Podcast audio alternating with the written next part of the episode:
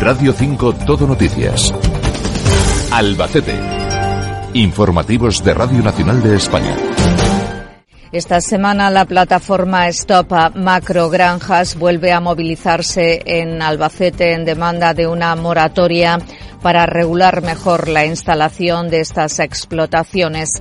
Aseguran que cada vez hay más solicitudes de ampliación de estos centros de ganadería intensiva que pueden contaminar a nuestros pueblos. Esta semana la plataforma Stop Macrogranjas vuelve a movilizarse en Albacete en demanda de una moratoria para regular mejor la instalación de estas explotaciones. Aseguran que cada vez hay más eh, solicitudes de ampliación de estos centros de ganadería intensiva que pueden contaminar y mucho a nuestros pueblos.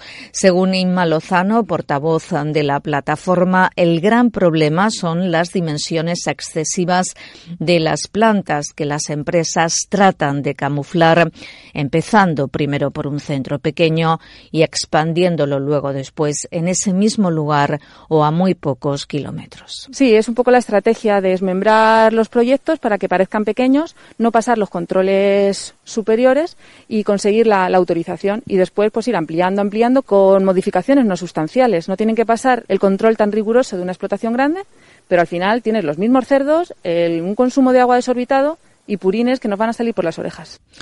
Proyectos como el de Pozuelo y Argamasón están en un compás de espera, pero los vecinos temen perder calidad de vida.